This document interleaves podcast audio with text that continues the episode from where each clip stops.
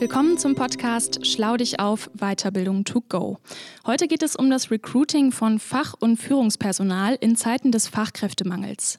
Softwareunternehmen suchen händeringend IT-Spezialisten. In vielen deutschen Kliniken fehlt es an Ärzten und Pflegepersonal. Der Mangel an geeigneten Fach- und Führungskräften stellt die Personalverantwortlichen vor Herausforderungen, die immer größer werden.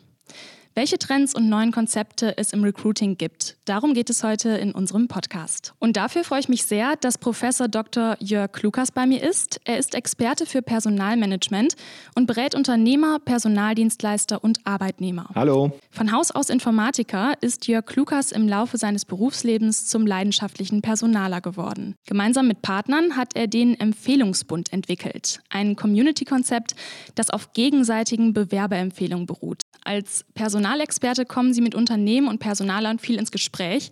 Wie ist da die Stimmung? Unterschiedlich. Also es wird schon überall wahrgenommen, dass es schwieriger wird, äh, die Stellen zu besetzen. Also früher hat man so wäschekörperweise Bewerbung und wir konnten ein tolles Auswahlverfahren machen, wo wir mit Intelligenztests und Analysen schön alles durchsieben. Heute dreht sich das irgendwie um. Heute bewerbt sich mehr der Arbeitgeber bei dem Bewerber und versucht, dass einer von den fünf, die sich da beworben haben, auch tatsächlich den Vertrag unterschreibt. Woran liegt das? Ähm, ja, dass wir in einigen Bereichen schon weniger Fachkräfte haben, die zur Verfügung stehen. Das ist nicht überall so. Also wir haben den nicht flächendeckend und überall. Also wir sehen zum Beispiel auch ähm, ähm, in bestimmten Berufen haben wir kein Problem, die Stellen zu besetzen, wie in der BWL, wenn ich jemand für Marketing oder sowas suche, wobei es dann dort vielleicht für Vertrieb schon wieder schwieriger wird. Aber wenn ich eben ITler suche, die eine sehr spezielle Kompetenzausrichtung haben, weil ja sich auch dort die Technologien sehr schnell und regelmäßig ändern brauchen wir noch die Leute, die dort hinterher äh, sich weitergebildet haben. Ähm, und da ist es schon ein bisschen schwieriger, die geeigneten Leute zu bekommen. Und dort braucht man auch neue Ansätze, die man dort als auch neue Wege, die man da als Personaler geht. Personal zu gewinnen und zu binden, das funktioniert ja heute im digitalen Zeitalter anders als früher. Wie sieht denn das Recruiting heute aus? Früher hat man ein Post and Pray gemacht, nennen wir das. Sprich, wir haben Stellenanzeigen geschaltet, haben Agenturen bemüht, sozusagen äh, aktiv zu werden, um Bewerbungseingänge zu generieren.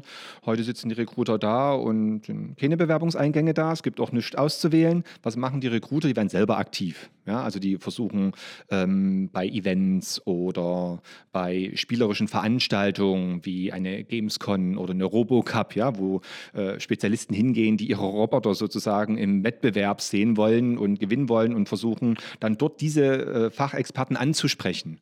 Oder die Personaler gehen selber aktiv in soziale Netzwerke, versuchen dort Kandidaten zu identifizieren. Da gibt es dann spezielle Tools, die man nutzen kann, wie bei Xing oder LinkedIn, um dann Kandidaten direkt anzusprechen quasi nicht über ein Medium zu gehen, dass die Bewerber aktiv werden, sondern die Personaler werden viel stärker aktiv, also müssen stärker aktiv werden, um ihr Unternehmen ins Gespräch zu bringen. Sehen Sie das auch als Chance? Oder ist das eher eine Herausforderung?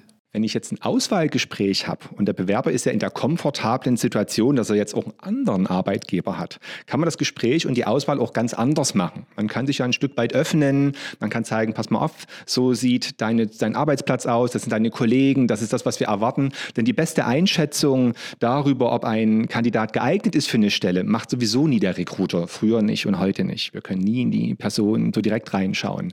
Die beste Einschätzung macht der Bewerber selber. Der Bewerber selber weiß, ob er für diese Stelle geeignet ist. Und damit dreht sich das ein bisschen, wie so ein Auswahlverfahren ist. Das heißt, man kann viel ehrlicher auch miteinander umgehen. Kommen wir nochmal zurück zur Digitalisierung. Ähm, gibt es unter Bewerbern und Personalern da einen Generationsunterschied? Also sind junge Jobsuchende und Personalverantwortliche digitaler unterwegs als ältere?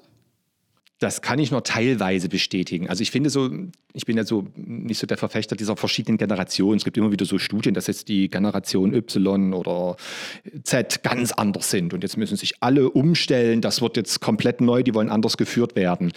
Das ist aber umstritten. Es gibt immer wieder so Studien, was da Vorlieben für diese Generation sind, was für die ein attraktiver Arbeitgeber ausmacht. Die sind alle unterschiedlich. Die, sind, die lassen sich nicht bestätigen. Da ist nichts Reliables dabei. Also jede Studie kommt auf ein anderes Ergebnis, was denen wichtig ist. Sondern vielmehr geht geht das so ein bisschen nach Lebensphasen einzustellen. Ja? Wir haben halt eben so junge Leute, die sozusagen jetzt hier mit ihrer Karriereperspektive noch gestalten wollen, sehr neugierig sind. Dann gibt es welche, die dann so ihre Familie aufbauen, die haben wieder andere Bedürfnisse, die suchen wieder eher so diese Work-Life-Balance, wenn es sowas gibt. Ja, die versuchen da sich eben auch mehr dann vielleicht zurückzunehmen und sich mehr auf die Familie zu konzentrieren. Dann sind die Kinder irgendwann aus dem Haus und dann will ich vielleicht mal was Neues probieren. Und man sollte sich eher nach diesen Phasen orientieren. Dass ich generell sagen kann, dass jetzt nur die jüngeren digitale Medien nehmen, das sehe ich nicht so. Ne? Also ich sehe auch viele Ältere, die das sehr wohl nutzen, aber die nutzen vielleicht die Medien etwas anders und spezifischer und haben dann ein anderes Bewusstsein dazu. In Ihrem Unternehmen haben Sie ein eigenes Community-Konzept für die Personalgewinnung entwickelt. Dabei spielen die Absagen an Bewerber die entscheidende Rolle. Das müssen Sie mir jetzt erklären. Das kann ich mir irgendwie nicht so gut vorstellen. Da gibt es eine Geschichte sozusagen dazu. Das war so 2008, da kamen so Geschäftsführer zu mir. Ich war ja nun ähm, der Leiter für Human Resources, für das Personalmanagement und für den Einkauf.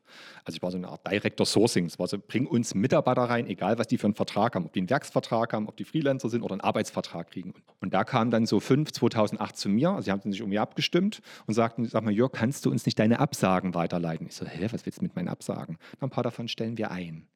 Da war ich natürlich ein bisschen weniger erfreut, weil ich hatte die Aufgabe, 100 Leute jedes Jahr zu rekrutieren, hatte ein riesen Marketingbudget gehabt und ich hatte keine Lust, mein Geld zum Fenster rauszuwerfen, habe mich gewartet, warum sagen wir gute Leute ab? Ich habe dann mit meinen Recruitern gesprochen, hatte da drei Kandidaten und habe die gefragt, warum haben wir die nicht genommen? Die, waren ja, die anderen haben die ja für gut befunden. Für Sparkassen und Bankenportale programmiert und wir wollten aber mit der Shops, Webshops mit Bezahlsystem sozusagen programmiert. Und wir hatten kein, keine Kunde, keine Sparkasse, keine Deutsche Bank oder irgendwas als, als Kunde. Ähm, sodass wir jetzt diese Seniorität, die auch ein gleich ein hohes Gehalt hat, jetzt bei uns nicht beschäftigen konnten. Oder ich hatte selber einen äh, promovierten Softwarearchitekt, ja, Gehaltsvorstellung, wo ich dachte, oh super, nehme ich. Und dann kommt er am Ende und sagt so, Herr Kluges, jetzt schreibt mir noch eins in den Arbeitsvertrag rein, ich setze keinen Fuß in ein Flugzeug. Und bei der Telekom ist Reisezeit gleich Arbeitszeit. Wenn ihr dann mit der Bimmelbahn durch Deutschland fährt, dann arbeitet er bloß noch eine halbe Woche für mich. Und ich habe den damals ein anderes Unternehmen hier in Dresden sozusagen weiterempfohlen und die machen Produktentwicklung, da ist er heute noch. Jedenfalls ist mir so bewusst geworden, nicht alles von dem, was wir absagen, ist schlecht. Und dann war dann schnell der Gedanke gekommen, können wir uns diese Kandidaten nicht einfach gegenseitig zuleiten? Also so ein Upcycling sozusagen. Ja, ja ich wollte auch gerade schon sagen, Wiederverwertung genau. irgendwie, ne? Genau, so ein bisschen Wiederverwertung. Und da war dann die erste Idee, wir saßen dann so zusammen und, und wie können wir es machen? Da sind wir, na gut, wir müssen Datenschutz einhalten. Das heißt, jeder, der im Interview war und wir den dann, also und den nicht sofort absagen, sondern der ist so ein B-Kandidat, den könnten wir ja mit so einem Schriftstück fragen, ist das für Sie okay, dass wir Sie unseren Partnern weiterempfehlen? Sie kriegen dort bestimmt ganz schnell ein Gespräch. Ich war schon der, der, große Dienstleister mit 1000 Mitarbeitern, die anderen waren so 50, 100 Mitarbeiter groß. Und ich dachte, gut, mit meinem Marketingbudget ja, die werden nichts Neues bringen. Die Kandidaten kennen mich alle, die suchen. Da habe ich aber mal den ihre Outlooks geillert, Datenschutz, Hüstel, ähm, äh, und habe gesehen, die hatten so einen Datenschutz, Datensicherheitsexperten, hatte einer von denen als Bewerber drin. Ich habe den mit Headhunter gesucht und nicht gefunden. Das sieht heute ein bisschen anders aus. Heute gibt es Studiengänge dafür, aber damals war das echt schwer. Und ich habe da viel Geld dafür ausgegeben und konnte keinen für uns gewinnen. Es ist mir so bewusst geworden, das, was ein Unternehmen oder ein Wettbewerber über sowas wie Mitarbeiter werben, Mitarbeiter oder persönliche Netzwerke rekrutiert, da komme ich mit meinem Marketing gar nicht ran. Und den hätte ich gerne gehabt, den einen Kandidaten. Und dann dachte ich mir so, oh, es wäre ja cool, wenn 50 Organisationen mitmachen. Das sind vielleicht 10 Kandidaten, die ich im Jahr kriege. Und dann geht das mit dem E-Mail-Verteiler nicht. Irgendwann schicken wir da mal einen Bewerber rein, wo dessen aktueller Arbeitgeber drin steht. Und der soll es vielleicht nicht gerade erfahren, dass er sich jetzt bewirbt. Und da ist mir dann über Nacht so dieses Geschäftsmodell eingefallen. Ich mache eine Community. Meine erste Community war itsachs.de, itsx.de. Und dort kann man als IT-Unternehmen aus dem Großraum Dresden-Chemnitz-Bautzen Mitglied werden. Das ist erstmal eine Jobbörse, eine ganz einfache. Dort schreibt man alle Stellenanzeigen aus. Und das, was jetzt das Besondere ist, dass wir unser Verhalten ändern, wie wir mit Absagen umgehen. Wir qualifizieren die jetzt. Wir sagen, alle Absagen, die es ins Interview geschafft haben und nicht sofort abgesagt worden sind, bekommen ein anderes Absageschreiben. Da schreibt man sowas rein wie, unabhängig von unserer Entscheidung, Ihre Präsentation hat uns überzeugt. Wir machen also kein Absageschreiben, wir verschicken dort Empfehlungsschreiben. Das ist schon so ein Wandel, der sich dort sozusagen einstellt. Jetzt kriegt der Bewerber das, in der Regel ist das eine E-Mail, der klickt dann auf das Portal IT Sachs, sieht die Stellenanzeigen von dem anderen Unternehmen und kann sich dann selbst bewerben. Man muss selber aktiv werden, das sind keine Datenbank. Ja, man muss also eine Stellenanzeige sich raussuchen, muss sich darauf bewerben und bevor er das machen kann, fragt das System, haben Sie Empfehlungscodes? Und erklärt denen, dass das von Vorteil ist. Denn wenn er sich mit dem Code dort eingibt und hat diese Codes, kann einer oder mehrere sein, dann wird er innerhalb von sieben Tagen, wenn er passt, zum Gespräch eingeladen. Gibt es trotzdem noch die klassische Absage für einen Bewerber oder ist das immer auch noch eine Chance? Es gibt tatsächlich auch viele Bewerber, die einfach wirklich gar nicht passen. Also es gibt so viele, die wirklich auch verzweifelten Job suchen und sich teilweise auch sehr blind und einfach äh, unstrukturiert sozusagen bewerben. Die gibt es nach wie vor, die gab es immer und die wird es auch weitergeben. Aber es gibt eben auch einen Teil da drin, wo ich sage, der steht einfach mal vor der falschen Tür. Es gibt so viele IT-Unternehmen ja, hier in Sachsen und dass auch die, der, die Informationsflut, die man da hat, die Werbung, die man dazu findet, ja, also man, man hat da nie den, ganzen Überblick und wir wollen uns gegenseitig die Kandidaten sozusagen zuleiten. Wenn wir jetzt mal in die Zukunft blicken, welche Kompetenzen und Skills muss ein Personaler da mitbringen? Das Stärkste, was eigentlich alles beeinflusst, ist der technologische Wandel. Und der macht natürlich äh, im Personalmanagement äh, keinen Halt. Und dort gibt es so viele neue Dinge und Technologien und Möglichkeiten, Methoden, wie man Bewerber und Fachkräfte gewinnen kann, von Recruitainment bis Direct Search, ja, über Empfehlungssysteme, wie wir das mit Empfehlungsbund machen dass bei dieser neuen Informationsflut, die jetzt da ist und bei den neuen Möglichkeiten, dass man das analytisch erkennen kann, ob das von Wert ist.